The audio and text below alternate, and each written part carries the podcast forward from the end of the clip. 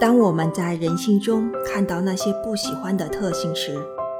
总是会抱怨人性本善，而为什么他人却是恶的特性更明显？每个人的个性都有显性与隐性的一面，虽然外在因素、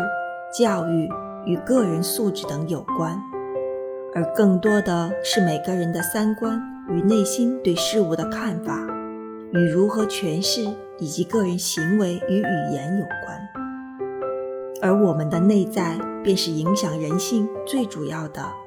主观因素。